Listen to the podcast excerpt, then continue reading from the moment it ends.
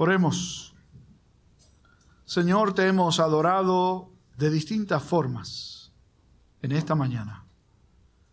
Ahora nos toca adorarte al escuchar tu palabra. Pero también nos toca adorarte al ponerla en práctica. Ayúdanos. Rompe el duro suelo en nosotros. Ayúdanos a creer. Por Cristo nuestro Señor. Amén y amén. Durante esta semana escuchaba una grabación de un sermón predicado por el pastor Stephen Lawson, para los que están familiarizados con el ministerio de Ligonier, que es un ministerio que nosotros promovemos. ¿Saben quién es el pastor Stephen Lawson? Es un magnífico exponente de la palabra del Señor. Él contaba una historia que mientras yo examinaba el pasaje de Nicodemo y su encuentro con Jesús, saltó a mi mente esa experiencia escuchada. Él decía que cuando él fue a comprar el anillo de compromiso de la que sería su esposa, fue a una joyería y allí le enseñaron un anillo con, con diamantes. Y el hombre se los estaba enseñando de repente y parecía que el rostro de Lawson no demostraba estar muy impresionado con el anillo y sus diamantes.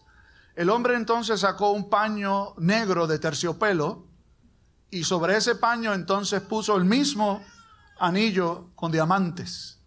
Lawson dice que la impresión fue tan y tan grande que parecía que todas las luces estaban enfocadas en aquel en aquella sortija de diamantes como si nunca antes la hubiese visto. ¿Qué hizo el cambio? ¿Qué logró el cambio en la apreciación de Lawson de aquel anillo de compromiso? el fondo oscuro, en contraste con el brillo y la belleza de un diamante. Estamos desde el domingo pasado, hoy y el domingo siguiente, delante de lo que yo considero una de las porciones escriturales, escriturales, perdón, más hermosas que tiene toda la Sagrada Escritura. Yo diría que este pasaje que está delante de nosotros es como, no digo una sortija de brillantes, sino toda una gama de diamantes, que si no son vistas en su justa perspectiva, no seremos capaces de apreciar lo que allí se está narrando. Seguro que usted va a recordar, el domingo vamos a trabajar con ello. La porción bíblica más conocida, más recitada en la historia es Juan 3, 16 porque de tal manera amó Dios al mundo que ha dado a su Hijo unigénito para que todo aquel que en Él cree no se pierda, mas tenga vida eterna. ¿De dónde surge ese pasaje o ese versículo maravilloso? Bueno, el trasfondo es este diálogo que Jesús tiene con este hombre que el domingo pasado lo vimos un poco. Yo quisiera añadir para poner en contexto a los que no pudieron estar con nosotros la semana pasada. Jesús recibe la visita de un maestro de Israel, no cualquier maestro. Nicodemo, de hecho el sinónimo o el, significado del nombre de Nicodemo quiere decir vencedor del pueblo. De alguna forma Nicodemo entonces representaba la crema innata del mundo judío. Era un fariseo y los fariseos eran parte de un sector político religioso del mundo judío que trataba de hacer que el pueblo de Dios volviera a mirar la ley como la expresión máxima de la manifestación de Dios. Así que se encargaban de examinar todas las minucias de la ley y se, trataban de cuidar de que todo el mundo cumpliese con la ley porque a su manera de ver, el gran pecado del pueblo de Dios era haberse olvidado de su ley. Y tenían razón en eso. Pero ¿qué pasa con Nicodemo? Bueno, Usted verá que en todos los evangelios y en la medida en que vamos examinando este evangelio, que apenas comenzamos a hacerlo, el grupo que chocó con más fuerza contra Jesús fueron los judíos representados por el sector o su cúpula religiosa mayor, fariseos, o lo que se conoce como con el nombre del Sanedrín, que estaba formado por fariseos y, y sacerdotes, 71 varones, lo máximo del ambiente judío, y Nicodemo era parte de ese grupo exclusivo. Y llega a Jesús en la noche. La mayor parte de los intérpretes bíblicos entienden que la razón por la que Nicodemo va a Jesús en la noche, aparte de no querer ser visto, era que ciertamente expresa con su visita a Jesús un grado de respeto mayor. Llega hasta donde Jesús interesantemente se presenta diciéndole, rabí, sabemos que has venido de Dios. Y en labios de un fariseo, escuchar esto, refiriéndose a Jesús, que no era del partido de los fariseos, que ni siquiera era un religioso de renombre. Jesús era un judío común y corriente. De hecho, ustedes recuerdan cuando hablamos del encuentro suyo con Natanael, a quien llamó, y se refiere a Jesús como alguien que viene de Nazaret. Y Natanael pregunta, ¿de Nazaret puede venir algo bueno? Jesús no pertenecía a la cúpula religiosa de su tiempo. Y un maestro de esa cúpula le dice, rabí, maestro, sabemos que has venido de Dios. Y no ha hecho pregunta alguna, Nicodemo, y Jesús responde a una pregunta que aunque no la ha planteado, a todas luces está en su mente y en su corazón. ¿Cuál sería la pregunta que Nicodemo tenía? Que era la pregunta de los religiosos, que es la pregunta que pienso que cualquiera que se ocupe de los asuntos de fe debe tener en su mente. ¿Qué debo hacer para entrar al reino de Dios? De hecho, es la pregunta más importante que usted se puede hacer, ¿sabe? no cuáles son los números de la loto. Esa no es la más importante. La pregunta más importante es cómo puedo entrar en el reino de Dios. Y Jesús comienza a contestar las interrogantes de Nicodemo y le dice, de cierto, de cierto te digo que si no nacieres de nuevo, no puedes ver el reino de Dios. Y Nicodemo responde, ¿Cómo puede hacerse esto? ¿Cómo puede entrar un hombre viejo en el vientre de su madre nuevamente y nacer? Y Jesús le contesta que no se trata de hacer eso, sino de nacer de arriba, de nacer de Dios. Y pasa a explicarle entonces lo que es la obra del Espíritu transformando la muerte en vida, o como decíamos con los chicos hace un rato, transformando un gusano en algo maravilloso. Nicodemos vuelve a responder con una pregunta.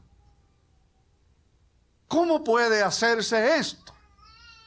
Ya ha dicho que no entiende cómo el ser humano puede responder. Ahora ha dicho que no entiende cómo Dios puede hacerlo. Porque lo que Jesús está diciendo es que esto es una obra de Dios. Y Jesús le dice a Nicodemo que es cierto que no es el peor personaje, que es cierto que viene con un interés genuino y verdadero, pero que es más cierto aún que necesita ser confrontado con su más profunda necesidad. ¿Usted sabe cuál es el peor pecado de todos? No levanten la mano y digan, pero yo les voy a decir cuál es el peor pecado de todos. El peor pecado de todos es no reconocer que uno es un pecador. Cuando yo era muchacho y no tenía canas, ¿algunos de ustedes se recuerdan de eso? A mí no se me olvida una ilustración que utilizó el pastor Pérez en uno de los sermones que yo escuchaba mientras era un candidato al ministerio entre ustedes. El pastor Pérez habló de una experiencia de un pastor que tenía en su congregación a un hermano que, que lo contrariaba muchísimo porque tan pronto él se subía al púlpito a predicar, ese hermano se quedaba dormido. Gracias a Dios eso no pasa aquí entre nosotros. Y él no encontraba cómo decirle que lo ofendía tremendamente porque cada vez que se paraba a predicar, él se echaba a dormir. Así que aprovechó la ocasión que un pastor amigo suyo venía a predicar y predicó una serie de tres sermones durante un fin de semana. Y le dijo, mira, tú me vas a ayudar con esto, porque tú no conoces a la persona y no va a pensar que yo te lo dije y le contó qué era lo que pasaba con el Señor. Así que el amigo predicador dijo, no te preocupes que yo te resuelvo esto. y vino predicando las dos noches primeras acerca de la realidad que decía él que el enemigo de las almas está infiltrado entre nosotros. Entre la iglesia está el enemigo de las almas infiltrado. Y el último día dijo, hoy vamos a conocer quién es el enemigo de las almas. Recordó que el pastor le había dicho, mira, él se queda dormido. Pero tan pronto escucha, yo no sé cómo, ponerse de pie, él se pone de pie como si estuviera despierto. Así que el predicador siguió insistiendo en que el enemigo estaba allí metido y el hombre durmiendo, obviamente. Así que el problema no era el pastor, sino que eran los predicadores, parece.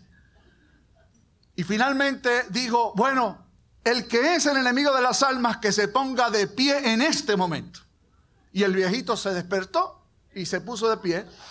Y todo el mundo empezó a hacer lo que ustedes están haciendo ahora. Y el predicador desde arriba lo señaló y le dijo, ¿usted qué tiene que decir? Y el viejito miró para todos lados y dijo, que los únicos dos que estamos de pie son usted y yo. Qué gran lección.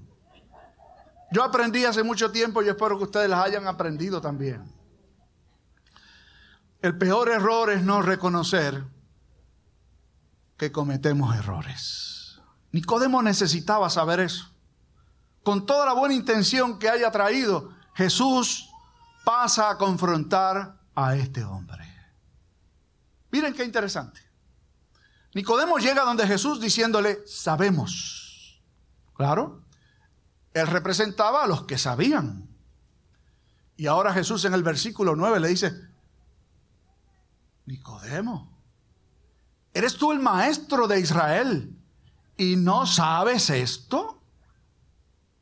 En otras palabras, ¿tú qué piensas que sabes? ¿Tú qué crees que eres del grupo de los que sí saben? No sabes esto. Oiga, Jesús podía ser duro, ¿saben? Uno tiene la idea de que Jesús pasaba la mano y yo no sé, pero ese no es el Jesús de la Escritura. Este ha confrontado a aquel hombre. Tú te crees que sabes y no sabes nada. De hecho, no sabes nada al punto de que una cosa tan fundamental y tan básica que se supone que tú sepas y no solo sepas, sino que enseñes. Si no la entiendes, que esto es una cosa básica, terrenal, ¿Cómo vas a entender si te digo las más sublimes? ¿Cómo vas a entender si te hablo de las más espirituales? ¿Por qué se supone que Nicodemo supiera esto?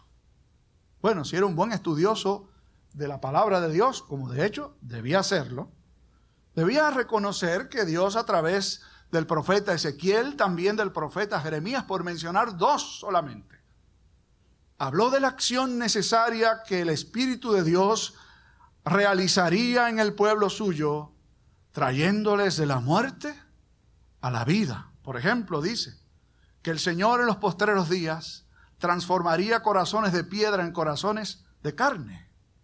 En la profecía de Ezequiel, que un valle lleno de huesos secos en donde no hay vida, la palabra del Señor expuesta y su espíritu haría de un valle de huesos secos un ejército con vida. Todo eso estaba profetizado. Nicodemo no era capaz de entender. Pero no salte a condenarlo. Como Nicodemo, usted y este que está aquí. Si el Señor no nos lo revela, no somos capaces de verlo. ¿Saben que no hay peor ciego el que no quiere ver? Porque como cree que ve, pues no es capaz de reconocer que el más ciego de todos es Él. Entonces Jesús pasa a explicar para el beneficio de Nicodemo, para el beneficio de los que leyeron este Evangelio por vez primera, pero también para el beneficio de nosotros. Es necesario. Es decir, un asunto de imperiosa necesidad. Que creamos que el Hijo del Hombre ha venido a revelar lo que sabe y que nosotros no hemos sido capaces de recibirlo. El único que ascendió al cielo y descendió es Él. Habla en un sentido plural Jesús aquí. Lo que sabemos, testificamos. Pero vosotros no recibís nuestro testimonio, es decir, el testimonio de Jesús el Hijo, el testimonio de Dios el Padre, el testimonio de Dios el Espíritu Santo. Ustedes no son capaces de recibirlo. Y la alusión al subir y al bajar nos recuerda de nuevo el llamamiento de Dios a Natanael, ¿recuerdan? La escalera en donde ángeles hay que suben y bajan para presentar el mensaje de Dios. Nos hace pensar en un personaje del Antiguo Testamento del cual hay dos alusiones en este pasaje. Primero de ellos, nos recuerda el evento en donde Moisés subía al monte para recibir la revelación de Dios y descendía al valle para compartirla con su pueblo. Lo más alto que Moisés subía para estar en la presencia de Dios era la altura que tuviera el monte Sinaí. Y luego descendía. Y de hecho el brillo suyo se iba opacando. Jesús vino de mucho más alto que Moisés. Vino desde el cielo, del Padre eterno, y desciende por nosotros. Y su luz, que como reza el prólogo del propio Evangelio, prevalece frente a las tinieblas. Nicodemo, sí, era un buen muchacho, parece, pero venía representando el ser humano en la más profunda que necesita ser confrontado para reconocer que no son nuestros esfuerzos los que nos ganan el favor de Dios. Es la obra perfecta de Jesucristo nuestro Señor. Alguien algún día me dijo, pastor, cuando yo muera quiero que usted despida mi duelo. Y yo le digo, bueno, tú no vas a escucharlo, pero si tú quieres yo lo hago. Sí, sí, yo quiero que usted despida mi duelo. Bueno, pues déjame decirte, como tú no vas a estar oyendo, ¿qué vas a escuchar ahora? Yo no voy a hablar de lo bueno que tú eres, ni de lo bueno que tú fuiste. Voy a aprovechar la ocasión para hablar de lo bueno que fue Jesús, que te perdonó y te trajo a sus caminos. La cara que puso no fue como que, no sé si me equivoqué de quién quería que despidiera mi duelo, pero me dijo, está bien, pastor, como quiera, hágalo usted. Así que si usted piensa que yo puedo llegar hasta allá y despedirlo, desde ahora sepa que, qué es lo que voy a decir. Porque sabe que lo que es verdad con respecto a usted, es verdad también con respecto a mí. Yo soy un gusano. Sin Cristo soy un gusano. Condenado a muerte. No hay nada bueno en mí en, absoluto. Solo la sangre de Jesucristo me limpia de todo pecado. Y para que Nicodemo un poco lo entendiera, utiliza Jesús otra imagen más con respecto a Moisés. Cuando el pueblo israelita había salido de Egipto y vagaba en el desierto, se pusieron a rendirle adoración a imágenes, a esculturas, en lugar de al único Dios verdadero. Y Dios envió serpientes, si no verifique los números, que mordían al pueblo y murieron miles. Y Moisés fue donde el Señor para decirle, mira lo que está pasando. Y Dios le ordenó a Moisés, construye una serpiente y la pone sobre un asta. La gente estaba muriendo por la mordedura de la serpiente. Todo aquel que sea mordido por la serpiente y mira la serpiente en el asta quedará sano. Oiga, qué imagen maravillosa. ¿Usted sabía que usted y yo fuimos mordidos por la serpiente? Por la serpiente antigua, no la que estaba en Egipto. No se vaya a confundir vaya a pensar la serpiente era fulana o mengana. No. La serpiente antigua es el enemigo de las almas, que nos mordió desde antes de nacer. Y solo hay salud mirando a Cristo, para que todo aquel que en Él cree no se pierda, mas tenga vida eterna. Un muchacho fue a acompañar a un amigo de su papá, su papá trabajaba en una cárcel, este amigo de su papá era un ministro, así que había pedido permiso para ir y predicarle a los presos. El hijo del amigo del pastor, muchacho joven, lo condujo hasta el lugar en donde se iban a congregar los presos para escuchar el mensaje de la palabra. Y el pastor habló de un pasaje que tenía que ver justamente con lo que hemos compartido, que solo hay redención por medio de la fe en lo que Cristo hizo por nosotros en la cruz. Cuando regresan para despedir al pastor, el muchacho le dice, qué buen sermón y cuánta necesidad pienso que debían haber tenido esos presos de escuchar lo que usted dijo. El pastor le echó el brazo al muchacho y le dijo, ¿y el sermón no era para ti? Él abrió los ojos como quien dice, pero yo no he matado a nadie. Yo no he cometido ningún crimen. Esa gente son los que necesitan. Se equivoca usted, ¿saben? Lo que pasa es que algunos necesitan estar presos para reconocer cuán pecadores son. Pero hay tantos otros que estamos libres, pero presos en las cadenas de la maldad. Solo hay redención en Cristo. Y para tener redención en Cristo, el primer paso que hay que dar es reconocer, yo la necesito. Que piensa que está bien, que Dios lo bendiga. Yo pienso que no. Y no lo pienso porque alguien me dijo, mira, fulana hace tal cosa y, hace lo otro y aquello y se esconde. No, yo no tengo que verlo.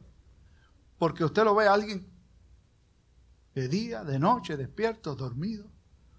Lo dice el Señor. Todo aquel que en Él cree no se pierde, sino que tiene vida eterna. Quien no lo hace, ya ha sido condenado. Vamos a hablar de eso después. Pero eso es lo que dice la palabra.